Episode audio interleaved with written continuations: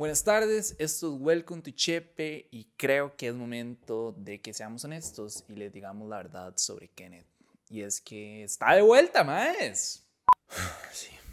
Bueno, me fui a ver un poco del mundo y de todo lo que vi y escuché. Tal vez una de las cosas más bajadas fue que ahora en Costa Rica hay una mejor compañía de Internet y esta es American Data Networks. Como les contaron la semana pasada, American Data hace muchas cosas bien, como por ejemplo tener uno de los servicios de fibra óptica más rápidos del país. En la oficina lo hemos usado y nos ayuda a subir y bajar cientos de gigas de material realmente rápido. Pero más que eso, tiene el mejor servicio al cliente que hemos visto. American Data siempre van a contestar con un servicio personalizado las 24 horas del día, 365 días del año. Y bueno, ya solo con eso vamos mejor todos. Pero de todo esto, tal vez lo mejor es que están celebrando que Costa Rica clasificó al Mundial y regalan cuatro meses gratis a los primeros 100 nuevos clientes que contraten Internet residencial y ojo, hasta un año si Costa Rica pasa de grupo. Entonces, si quieren pasar a mejor vida y cambiar su servicio a American Data, esto es lo que tienen que hacer. Escribir Vila Promo en No pasa nada al WhatsApp 72438552.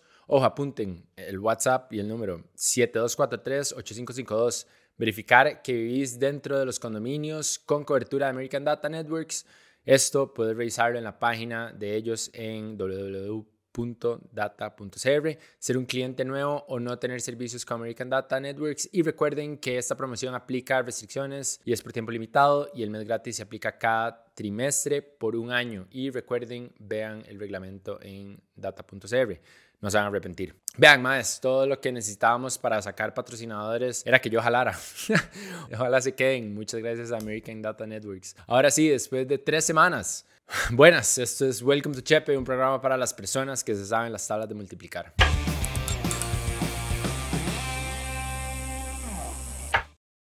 $70 millones de dólares, 7 por 7, 42. 420 mil millones de colones. Solo quiero decir que este fue el primer video de noticias que vi volviendo a Costa Rica y tuve un momento de bienvenido a Chepe muy íntimo y muy real también. Pero bueno, cualquiera se equivoca más. Tampoco es como que acá seamos doctores en economía agrícola de la Universidad Estatal de Ohio, ex empleados del Banco Mundial, genios en matemática o algo similar. Lo que sí me preocupa, lejos de si Chávez se sabe las tablas de multiplicar o no, es si él está consciente que así no es como se hace la conversión a dólares, porque igual si hubiera pegado 7 por 7, 49, hubiera dicho 490 mil millones de colones, con el problema que 70 millones de dólares es mucho menos de 420 mil o 490 mil millones de colones. Imagínense que 490 mil millones de colones son 714 millones de dólares. Lo que más me preocupa de todo esto son algunos de los perfiles que salen comentando en el video de esa conferencia de prensa del canal de YouTube de Casa Presidencial, porque hay algunos perfiles que parecen ser bots. Y para el que diga que eso es imposible, recordemos cuando Meta expulsó de Facebook a Noelix Media, una agencia de relaciones públicas costarricense, por manejar cuentas falsas durante la campaña. Y que para peores, o mejor, ya uno ni sabe, no fue una confabulación de parte de Mark Zuckerberg, para ensuciar el nombre de Rodrigo Chávez, como me imagino puede llegar a decir Pilar, sino que esto lo aceptó el mismo dueño de la empresa, en la entrevista con La Nación, cuando dijo, y cito, todas las agencias de publicidad, de comunicación y marketing digital utilizan cuentas y páginas falsas, conocidas popularmente como troles, como parte de las campañas electorales y corporativas que les contratan sus clientes. No sé más, desde la experiencia les digo que nosotros hemos recibido un montón de ciberataques justo durante la campaña electoral y por eso no me resulta extraño que muchas instituciones públicas estén hackeadas.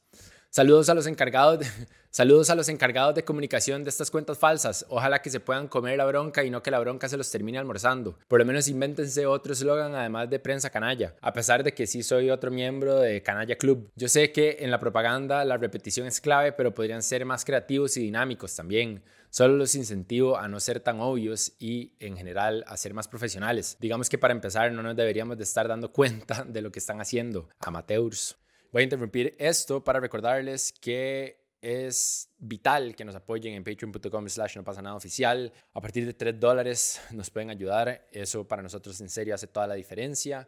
Y si no pueden hacerlo de esta forma, pueden también comprar merch o si no, suscribirse a todos nuestros canales de YouTube, que tenemos varios, porque ahora están más segmentados, igual en Instagram. Y por favor, compartir eh, los videos, siempre eso ayuda. Pero continuemos. Hablando de cosas perturbantes, el medio Amelia Rueda esta semana publicó que la Alianza Evangélica le entregó un informe con recomendaciones a la ministra del MEP y dentro de estas recomendaciones está cambiar el logo de la institución. ¿Qué tiene que ver la Alianza Evangélica con la educación de todos los costarricenses? ¿Qué sabe la Alianza Evangélica de diseño gráfico? Claramente absolutamente nada. A pesar de que el sol no se puede tapar con un dedo, la ministra del MEP, Ana Catarina Müller, le dijo a Amelia Rueda que el cambio del logo se va a hacer no por las recomendaciones de la Alianza Evangélica, sino coincidentemente por decisión propia. Y ustedes se preguntarán cuál es el problema con el logo del MEP. Bueno, lo que la ministra Müller quiere cambiar, según ella, por decisión propia, son curiosamente unos puntos encima de la M en el logo, porque de acuerdo a ella producen mucho ruido. Al parecer, el logo no tiene mucho punch, un reflejo de la peor pesadilla de cualquier diseñador gráfico que le toca lidiar con clientes que no tienen idea de diseño gráfico, pero que igual tienen una opinión al respecto y encima tienen el poder de toma de decisiones. Pero volviendo al tema, el objetivo de los puntos era comunicar la interacción entre dos figuras humanas, y es que parece que para los conservadores religiosos, que lo que hacen usualmente es conservarse tanto voluntaria como involuntariamente a ellos mismos, justo esto es lo que no les gustó. Y es que la única forma que alguien podría sexualizar este logo es que tienen un sentido profundamente reprimido de su sexualidad, tanto que ven a gente cogiendo hasta en una M. Me están chingando. Pero bueno, tal vez lo que la iglesia necesita es soltarse un poco más y no ver toda la educación con los mismos ojos que los compañeros de clase de Douglas Esteban. Compañero Douglas Esteban González, estamos viendo compañero, la cámara, por favor. Y ya que están tan interesados en cambiar logos, podrían meterle un toque de amor al logo nuevo de Casa Presidencial que tiene un túnel horrendo que tal vez signifique el túnel que uno ve antes de morirse. Otra relación que a muchos les parece extraña es el apoyo de Rodrigo Chávez a la dictadura de Ortega, porque como Pietro y Sergio les contaron la semana pasada, Costa Rica se unió al consenso alcanzado en la reunión de elevar la terna suministrada por Nicaragua a la reunión de presidentes y recomendar a Werner Vargas para ser electo como secretario general del SICA. La Cancillería se quitó el tiro diciendo que desde el 2017 los presidentes de la región acordaron, y citamos, continuar la rotación geográfica de la Secretaría General del SICA, siguiendo el orden en que se ejerce la presidencia pro tempore, correspondiendo a Nicaragua a partir del 2021. En relación al tema, esta semana salió a la luz que hay un chat de expresidentes de la República conformado por Rafael Ángel Calderón, José María Figueres, Miguel Ángel Rodríguez, Oscar Arias, Laura Chinchilla, Luis Guillermo Solís y ahora recientemente Carlos Alvarado. Y lo más relevante de este chat es que los expresidentes firmaron una carta solicitando a Rodrigo Chávez que no apoyara la candidatura del régimen de Daniel Ortega para la Secretaría General del Sistema de Integración Centroamericana, porque en Nicaragua hay una dictadura abierta que tiene presos políticos y hay más de 120 mil exiliados nicaragüenses en Costa Rica desde el 2018. Sin embargo, Chávez salió defendiendo su apoyo y estos son sus argumentos. No fue una ocurrencia los ocho cancilleres de los países involucrados, es decir, Belice, los cinco de Centroamérica, Panamá, eh, República Dominicana, me está faltando uno, eh, son ocho cancilleres, acordaron de manera unánime otorgarle a sus jefes de Estado esta recomendación. Dos, esto no es una cosa que Rodrigo Chávez o este gobierno le dice al gobierno de Nicaragua, nombrate vos al secretario general de SICA. Esto lo negoció el gobierno de Costa Rica con todos esos países en el gobierno de Laura Chinchilla. En relación a algunos de los argumentos de Chávez, claramente la dictadura de Ortega y las violaciones a los derechos humanos no comenzaron en el 2017, a pesar de que hubiese cierta represión ya por lo cual es algo escueto tratar de tirarle la bola a una fecha que antecede la matanza de más de 300 estudiantes, el encarcelamiento de periodistas y la campaña electoral reciente en la que se encarcelaron a todos los contrincantes políticos de Ortega. Asimismo, entiendo que es complicado llevar una relación con una dictadura más cuando son vecinos nuestros y debemos de tener una relación política y económica con este país en un momento de incertidumbre económica, posiblemente en un contexto de una cercana posible recesión mundial. Pero bueno, ¿ustedes qué piensan al respecto? Y nada, eh, Sergio, si me puedes contar sobre el desvergue del tren eléctrico. Lo del tren no es que estaba al revés, es que salió el ministro, el nuevo ministro, Amador, Amador, ¿es cómo se llama? No, no recuerdo el, nombre. Ajá. El que tenía la tarea de unificar el MOP y el COSE y todas estas barras. Ese mismo señor. Salió a, a- Bueno, él ya había dicho la semana pasada, si no me equivoco, que no estaba a favor del plan porque le parecía muy caro y que no lo terminaba de convencer, etcétera, etcétera. Y esta semana el reveló que eh, uno de los estudios que se hicieron, que dicho sea paso, pagaron un millón de dólares por ese estudio, la, la, los puntos cardinales venían mal. El norte estaba en el sur y el sur estaba en el norte. Y no solo eso, que ya deja mucho que desear, sino que también em, no tomaron en cuenta el efecto que podría tener los embotellamientos, lo cual es en Costa Rica es como el pan nuestro de cada día, ¿verdad? Entonces, eso es como lo que acaba, acaba de revelar. Dijo que, bueno, el precio no le convencía, son 1.550 millones de dólares, creo, lo que ha planteado eh, Carlos Alvarado para, para la construcción de ese, de ese tren, pero él dijo que no le convencía. Y tras de eso tampoco saben en realidad cuánto va a costar porque tienen que analizar los estudios, tienen que hacer eh, análisis y un montón de cosas más, entonces el precio podría variar, podría ser menos, podría ser más, podría ser igual, entonces en realidad no tienen la menor idea qué está sucediendo con, con el tren. Bienvenidos a Chepe. Ajá, exactamente. O sea, ya el, el hecho de haber puesto el norte mal es como, man, yo recuerdo haber visto eso en estudios sociales en segundo grado. Ay, después de un millón de dólares. Qué duro, Jerry. Exacto. Mae, sí, además, o sea, yo los otros argumentos que hemos escuchado durante como la campaña electoral y durante Apolítico, que entrevistamos a diferentes candidatos a la presidencia, fue que, eh, por ejemplo, Eli Feinsack apoyaba la construcción de un tren eléctrico, pero no de ese porque no pasaba por los puntos más densos de la población, que son como Desamparados y Moravia y tal, entonces que no tenía mucho sentido porque no iba a aportar mucho a la movilidad de las personas. Entonces creo que cada vez se hace un poquito más claro que en serio este tren no Sí, no es. es el mejor, tal vez, el más viable. No sé. No, pero yo sí soy un defensor de que nos hace falta un tren. O Ah, sea, de especialmente ahorita con el tema, el tema de, de la gasolina, man, lo caro que está, las lluvias, etcétera. Es como, man, ya uno no se para el lujo de salir en bici o salir caminando. Y necesitamos el transporte público. Lastimosamente los buses no dan abasto, además de que, bueno, el tema de los autobuseros es, es todo un tema. Y no quiero decir nada porque no quiero que me manden a matar, ¿verdad? man? Eh, Sí. Pero de fijo, exacto, pero de fijo, o sea, se necesita como un mejor transporte este, Sí. de tren. Y, man, y Muchos trenes. Necesitamos un tranvía, mae. Solo con que, solo que, o sea, solo con que haya un tranvía como hubo Ajá. en algún momento de la historia en Costa Rica, mae, que pase por la Avenida Central, solo como que le permita a la gente atravesar toda la Avenida Central, porque hay un montón de gente que llega a las paradas, no sé, de San Pedro y atravesan toda la Avenida Central, mae, tal vez hasta el San Juan de Dios, por ejemplo. Y mae, tienen que hacerlo caminando para ir a otra parada, agarrar otro bus. Entonces, facilitarle a la gente, por lo menos como ese, ese contacto, digamos, ese tramo, ajá, sería algo que ya aporte, pero de ahí sí, todo es complicado. Yo para ir ya no Sí. nada. Entonces, y que también las aceras puedan, men- o sea, si no vamos a tener como transporte público, que tal vez las aceras y otras varas, otro tipo de infraestructura se preste para poder caminar. sí, O sea, un montón de gente camina por Chepe en una acera en la que pasan como persona y media. Ajá. Y hay cientos de personas tratando de caminar. Es un, es- Ah. es, es- en serio, es un desastre. Ah, Entonces, no, y, di, que, y que las aceras estén en buen estado, porque, o sea, Total. como hace la gente en silla de ruedas, digamos, o con alguna discapacidad. Yo he visto gente que literal tiene que hacerlo todo terreno, mae, y tienen que empujar o ir por la calle porque ni no lo logran. Sí, eso es un clásico también. La gente que va por la calle porque no le queda más. Ajá. O porque no caben en las aceras, simplemente. Ay, sí, va uno ahí como por el caño. sí, definitivamente eso ahora es un problema. También tenemos el tema de que la Asamblea Legislativa falla nada. Pero, pero la antigua fue, ¿verdad? Ajá, sí, donde estaba antes en Cuesta Moras, eh, aparentemente Ah, el edificio azul. por ¿cómo unas llama? compras ahí, no se sabe mucho todavía, pero nos estaremos manteniendo al tanto. Ahorita no lo metimos en el guion porque no hay tanta información al respecto, Sí, sí, no es el próximo cementazo. gente. pero O, o sí. estaremos al tanto, exacto. Sí. No sabemos, ya hasta los bomberos están embarrados.